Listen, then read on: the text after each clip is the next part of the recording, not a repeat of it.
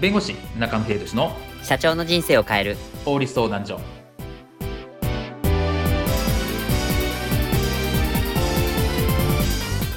こんにちは弁護士の中野秀俊です。こんにちはアシスタントの堀内隆です。この番組は IT 専門の弁護士中野秀俊がこれはすぐに使える法律主に企業法務の知識を分かりやすくお伝えする番組です。よろしくお願いいたします。今回のテーマは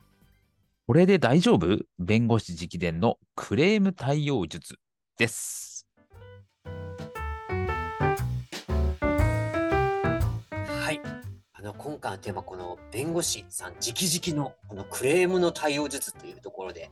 まあ、はい。昨今あれですよね。こうクレーマーひどいですよね本当にそうですね。まあ、クレーマー自体はですね、まあ何、まあ、クレーマー、まあクレームって特に、まあ、普通の意味だと主張するとか、まあ、はい。はい意見するみたいな意味なので、はい。まあ、普通にその、えー商品にここが悪いんじゃないかとか、そういったものについてはいいと思うんですけど、まあ、問題なのは悪質クレーマーみたいなはい。やつですよね。はい。よくわからない主張をするだとか、はい。自分に、まあ、お金を取るような形に自分に有利なことしか言わないとか、はい。そういったものについて、まあ、企業としてどうやってやっていくのかみたいなことは、まあ、ちゃんと考えていかなきゃいけないですよねっていうところですよね。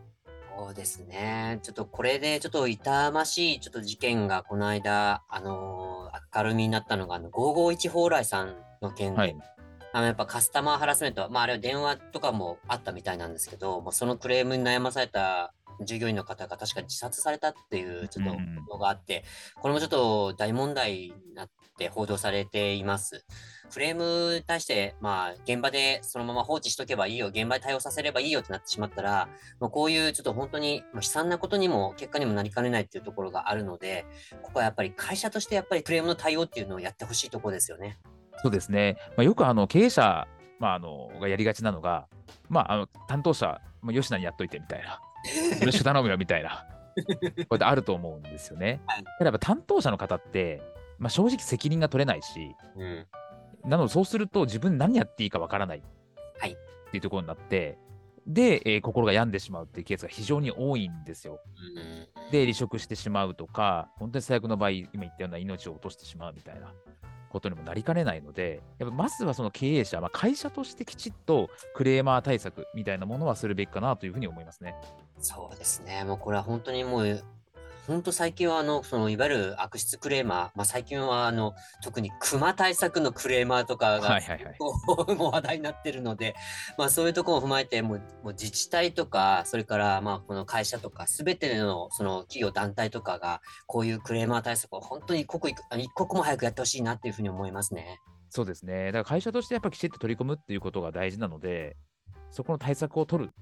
うんそれが経営者、うん経営陣含めてうん先頭としてやっていくんだっていうのは大事かなと思いますね。そうですね。で対象としましては、まあ、クレームの対策として、まあ、よくあるのが、電話でクレームされる、クレームを言われるケースと、対面とかでも一方的にダーって言われるケースという、ちょっと2つのテーマについて、今回お話を伺いたいと思います。で、今回は、あの、この最初に電話でのクレームなんですね、対策について、ちょっと、あのお伺いしたいと思います。まあ、電話で一方的にわーって言われて、ちょっともう本当にもう耳元なので、本当に厄介な感じになるんですけど、実際この対策ってどのようにこれすればよろしいんでしょうか？そうですね。もちろんその100%これで大丈夫っていう対策はないので、まあ、できる限りのことをしていくっていうところにはなるんですけど、はいまずですね、あの録音するっていうのはあるかなというふうに思うんですね。録音ですか？はい。まあ、録音させていただきますとはいいうところなんですけど、まあ、この効果として当然言った言わないを防止するっていうのはあると思うんです。はい。はい。まあ、こういうふうに言ったじゃないか。いやいや言ってませんよっていう時に電話だと記録が残らないので、まあ、そういうの言って言わないとして、えー記録用としてやっていくっていうのはあると思うんですけれども、それ以上にですね、録音をするっていうふうになると、人間で不思議なもんで、あんまこう、声を荒げたりとか、うん変変なあ暴力的な言葉を言わなくなるっていうのがあるんですね。なるほど。はいまあ、録音がされるとかって聞かれるっていう話になってくると、そういうケースが非常に多いので、録音するっていうことによって、暴力的なことうんということを、まあさえーへ減らすというか、はい。そういったことが挙げられるかなというふうに思います。やっぱりそういうとこなんか人間の差がが出てるような感じがします。そうですね、まあ、その感情的になるっていうのは結構やっぱり聞いてる方としてしんどいので、はい。それをやっぱりか、えーと、抑えるっていうだけでも負担は減らせると思いますし、はい、ちょっとやっぱり悪質クレーマーってもう議論にならないっていう点も多いんですね。えー、で今それを防ぐっていうためにも、まあ、きちっと録音をして聞いてるよこれっ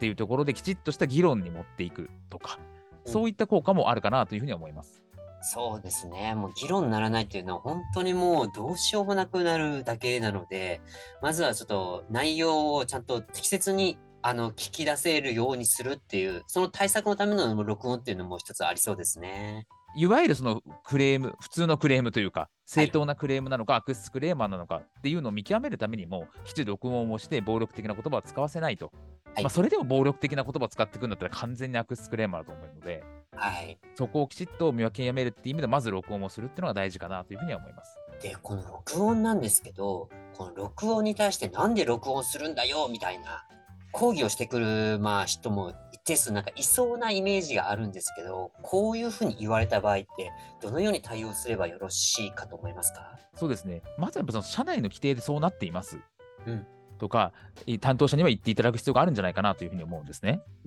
はい、別に録音すること自体は変なことではないと思いますし、はい、別に普通の会話だったら録音されて困ることないと思うんですよ。はい、なので、きちんとこれは社内の規定でそうなっておりますので、ということで伝えてもらうっていうのをマニュアル化するっていうのはあるかなというふうに思います。うん、なるほど。で、あとは例えばその拒否された場合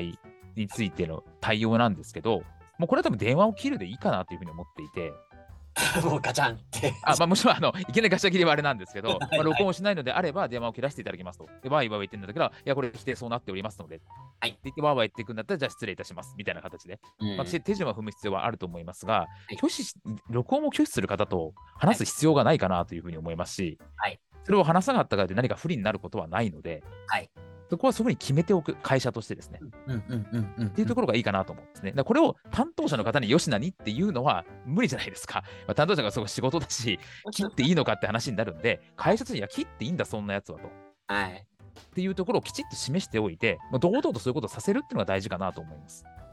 まあ、そうですよね。延々となんかそんなことばっかり言ってきそうな人たちが本当に増えそうななんか勢いがあるので、まあちょっとその辺とかも本当対策しないとこれきついですよね。まあ特に時間あたりとかは。そうですね。で、あとはただ長くなるようであれあれば、途中でもまとめる。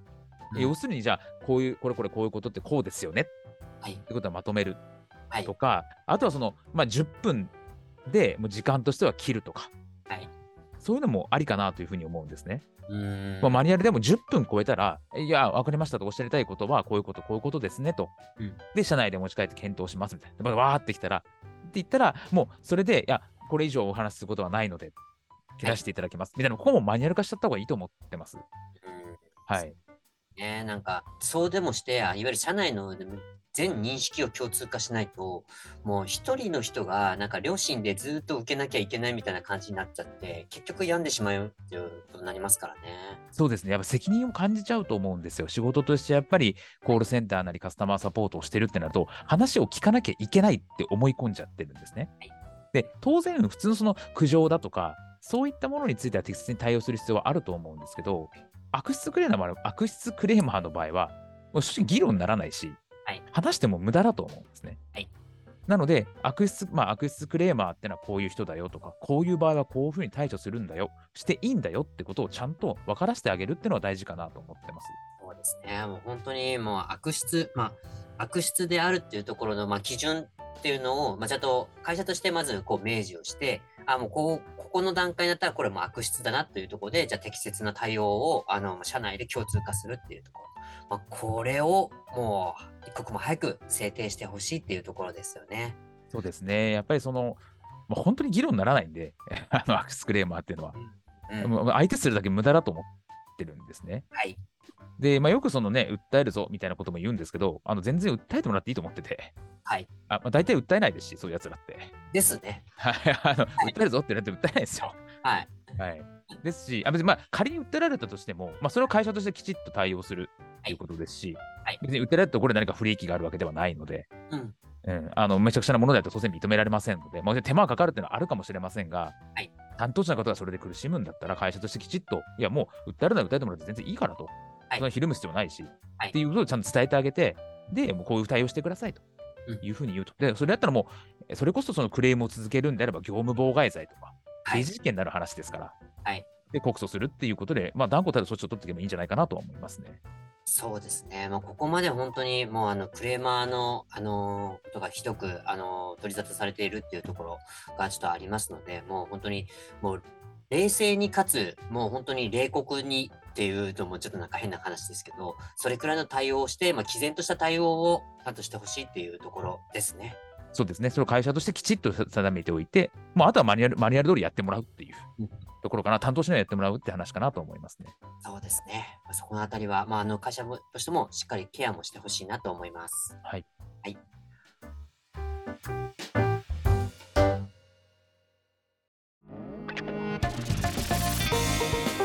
今回の弁護士中野秀俊の社長の人生を変える法律相談所はお役に立てていただけましたでしょうか？企業活動において気がつかないうちに違法になっていることやちょっとした法律の知識があれば一気に打開できる。そんな法律のエッセンスをご紹介していきますのでこの番組をフォローいいねをお願いいたします。よろしくお願いいたします。ではまた次回をお楽しみに。ありがとうございました。ではまた